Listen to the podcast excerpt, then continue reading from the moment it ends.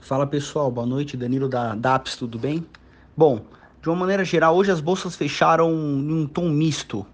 As bolsas europeias fecharam uh, algumas positivas, outras negativas, ainda influenciada uh, por, por conta da onda do coronavírus, mas acharam importantíssimo o movimento do Banco Central Europeu em, em manter a taxa de juros ah, em menos meio por cento, enquanto um pacote fiscal eh, não entra, de estímulo fiscal não entra em ação no continente europeu.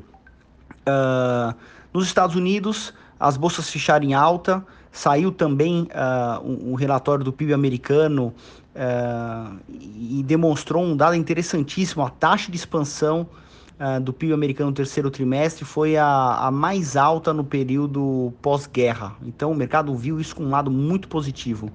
No Brasil, a bolsa seguiu a, a bolsa americana. De toda forma, aqui muitos analistas estão falando, não sabem se de fato isso é um alívio uh, no mercado como um todo ou esse, essa alta de hoje, né?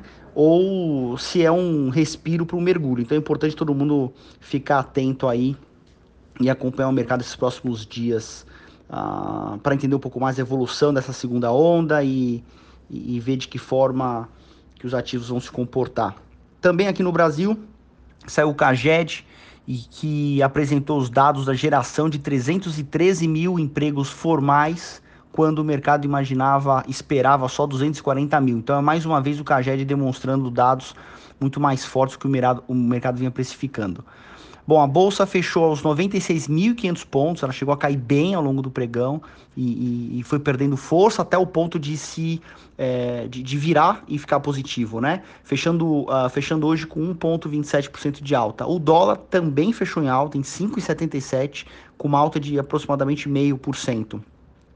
Das ações do lado positivo hoje tivemos a Cogna subindo 6,8%, a Rumo recuperando bem o terreno do que tinha caído bastante em 4,5%, Fleury 4,5% também. Do lado negativo, vou falar hoje da Ambev com a queda de 3,6%, Carrefour 2,5% e Ezetec 2,2%.